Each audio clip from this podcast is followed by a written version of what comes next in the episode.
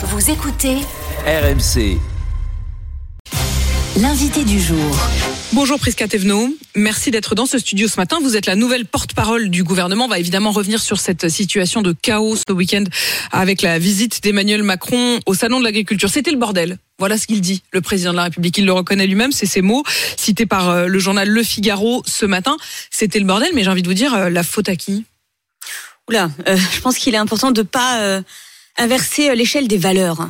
Euh, nous avons un président de la République qui a euh, honoré une tradition, celle qui est que le président de la République ouvre le salon de l'agriculture.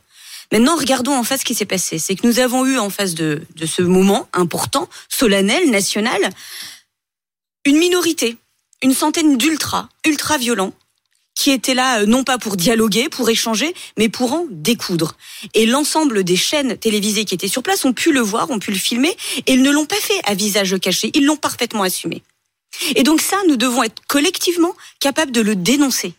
Nous ne devons absolument jamais accepter que la violence prenne le pas dans l'opinion publique, dans notre pays, Quand vous dites et qu'encore moins ce soit le terreau assumé d'une volonté d'éventuellement défendre des idées. Ce n'est pas le cas. Quand j'ai entendu samedi matin, vraiment extrêmement choquant, nous sommes chez nous, nous allons tout faire pour le dégager, à quel moment on tolère ce genre de phrase? Nous À sommes quel- chez vous. Nous sommes chez C'était une phrase dite par les agriculteurs, cette centaine d'agriculteurs dont vous Quelques-uns qui ne euh, sont absolument pas représentatifs de l'entièreté des exposants et des agriculteurs. Est-ce que vous faites référence là Est-ce que vous faites les références là Et, et allons-y, mettons les pieds dans le plat. Euh, Prisca Thévenot, nous sommes chez nous. Ça fait évidemment euh, écho, j'imagine. Euh, en tout cas, c'est aussi comme ça que vous le comprenez. À "On est chez nous", qui est un, un slogan euh, historique du RN et de l'ancien FN. Vous avez tout dit. Vous avez exactement tout dit.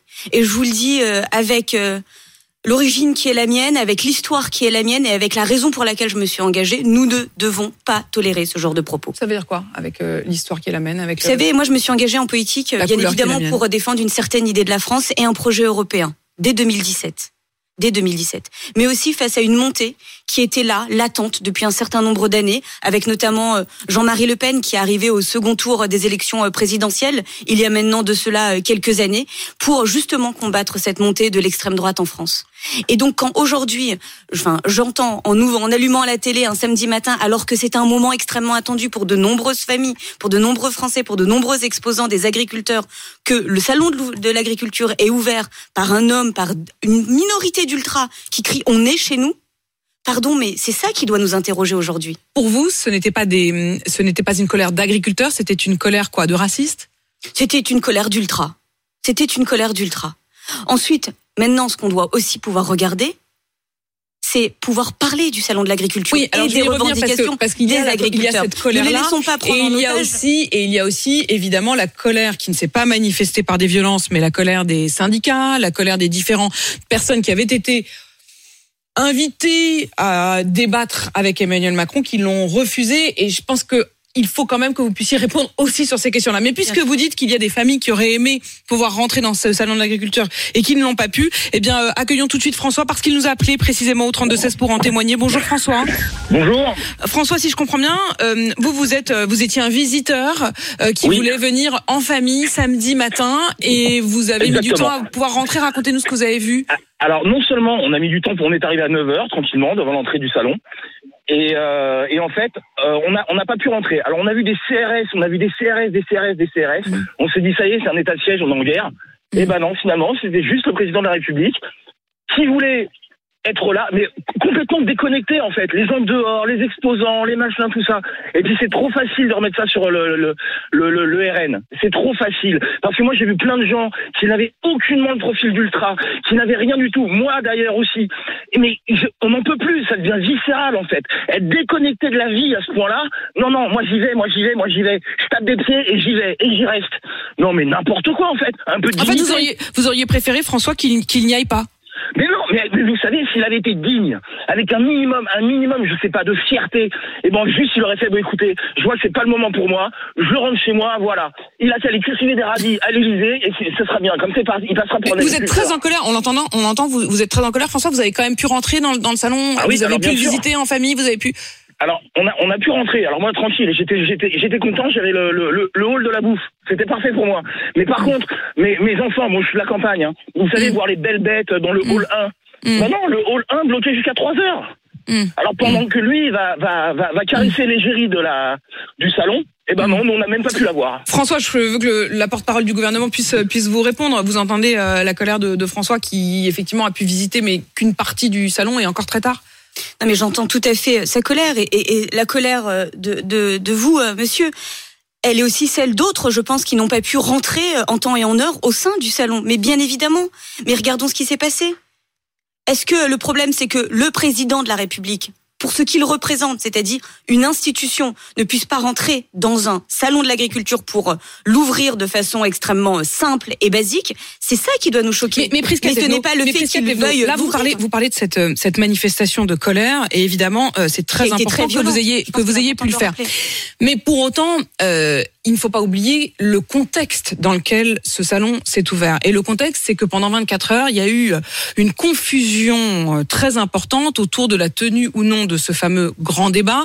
Au lieu d'une visite, je dirais classique avec une déambulation, Emmanuel Macron avait prévu, espérait euh, pouvoir transformer ça en grand débat. C'est ce qu'il avait annoncé euh, depuis l'Élysée et choisir les intervenants. Parmi ces intervenants, les soulèvements de la terre. Alors certains disent oui, mais c'est que quelques conseillers qui avaient prévu. Bon, si on écoute les journalistes, ils disent qu'il leur a bien été confirmé et précisé à ce moment-là que les soulèvements de la terre, oui, oui, oui, avaient été invités par le président de la République. Mais bref.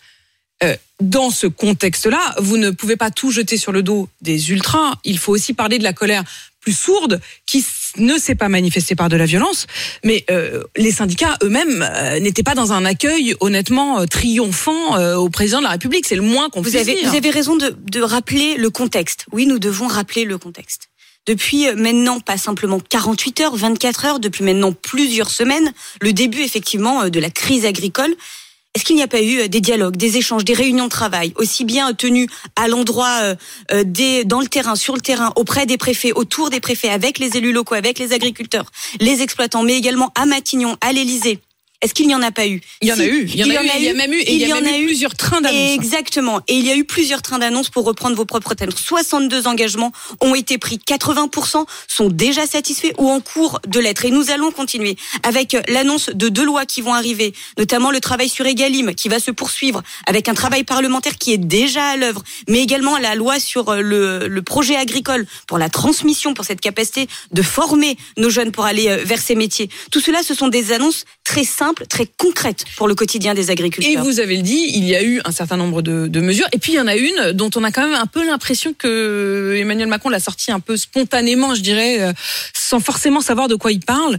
Les prix planchers. Est-ce que vraiment, Prisca Thévenot, vous allez, oui ou non, appliquer des prix planchers? Vous savez ce que ça veut dire les prix planchers? Est-ce que, est-ce qu'effectivement l'Union européenne va laisser la France mettre des prix planchers euh, en place? C'est une proposition aujourd'hui qui est qui est formulée par la France insoumise Non. et qui a été reprise Non, non, non, par non, le non. président. Je, je le dis de façon très claire, non. Je pense que c'est important. euh, il y a des choses qu'il ne faut pas euh, laisser dire. Euh, le, vous, la- la- le, le texte dont vous parlez de la France insoumise, c'est un texte qui est consigné au sein de l'Assemblée nationale, qui est disponible sur le site internet, et je vous invite La vraiment. proposition de loi Voilà. formulée par la France insoumise pour des prix planchers. Exactement. Et j'invite chacun à pas s'arrêter au titre, mais à aller regarder ce qu'il y a dans la proposition. Enfin, le titre, à c'est lire. comme ça qu'il a été repris Écoutez, par je, je sais, je Bon. sais, mais il faut regarder les, exactement ce qu'il y a dans les Alors, allez-y, dites-nous. et article par article. Ils ne sont pas du tout dans la même mécanique que nous proposons. Alors, quelle est la mécanique Ils sont, Je- moi, ils sont dans une démarche de mécanique d'économie administrée. Ce que nous proposons, c'est effectivement la mise en place de prix planchers. Mais prix planchers, qu'est-ce que ça veut dire? C'est mettre en place des prix sur la base des coûts de production par filière avec des indicateurs interprofessionnels et non pas des prix qui seraient dé- dé- décidés en début d'année pour l'année courante sans prendre en considération des aléas Ça veut qui dire quoi? pourraient nous Qui va les fixer ces prix planchers? De façon interprofessionnelle, je viens de vous le dire. D'accord. Donc, c'est les agriculteurs eux-mêmes Filière par filière. et non pas le gouvernement qui décidera de ce que sont ces prix planchers. Ça Exactement. pourra évoluer au fur et à mesure de l'année. ça doit pouvoir aussi pouvoir évoluer, être en méthode agile. Regardez ce qui s'est passé avec la guerre en Ukraine. Si nous avions décidé euh, de prix le 1er janvier euh, et qu'ensuite la guerre arrivait et qu'on nous avait dit non, non, non, circuler, il y a rien à voir, on a décidé au 1er janvier, on aurait eu un gros problème. Est-ce que vous n'avez pas peur que ça devienne euh, euh, justement que ça empêche en, en quelque sorte les, les prix de décoller et que ça les maintienne au plancher? C'est-à-dire que euh, on sait qu'en ce moment, notamment dans le bras de fer avec la filière laitière, pour ne pas dire Lactalis, euh, la grande difficulté, c'est de réussir à faire monter les prix payés par Lactalis. Est-ce qu'en leur donnant comme ça en quelque sorte un prix plancher, ils vont pas rester au plancher. C'est pour ça qu'il faut pouvoir le regarder filière par filière, secteur par secteur, et même de temps en temps région par région. C'est ce qui a notamment été dit par un certain nombre d'agriculteurs. Je pense que le pire serait ici de considérer que nous savons mieux que ceux qui sont sur le terrain. Donc écoutons-les, allons sur des discussions, sur des échanges qui peuvent encore une fois se faire filière sur la filière, sur la base d'indicateurs très précis. Merci beaucoup, Prisca d'être venu ce matin répondre à mes questions. Vous êtes donc porte-parole du gouvernement. Vous accusez, vous accusez cette poignée d'ultra, dites-vous, euh, dont vous considérez même euh, qu'ils sont comme téléguidés ou en tout cas euh, qu'ils ont vraiment une proximité avec les idées au minimum du, du Front National, du Rassemblement National. Merci en tout cas d'être venu dans ce studio.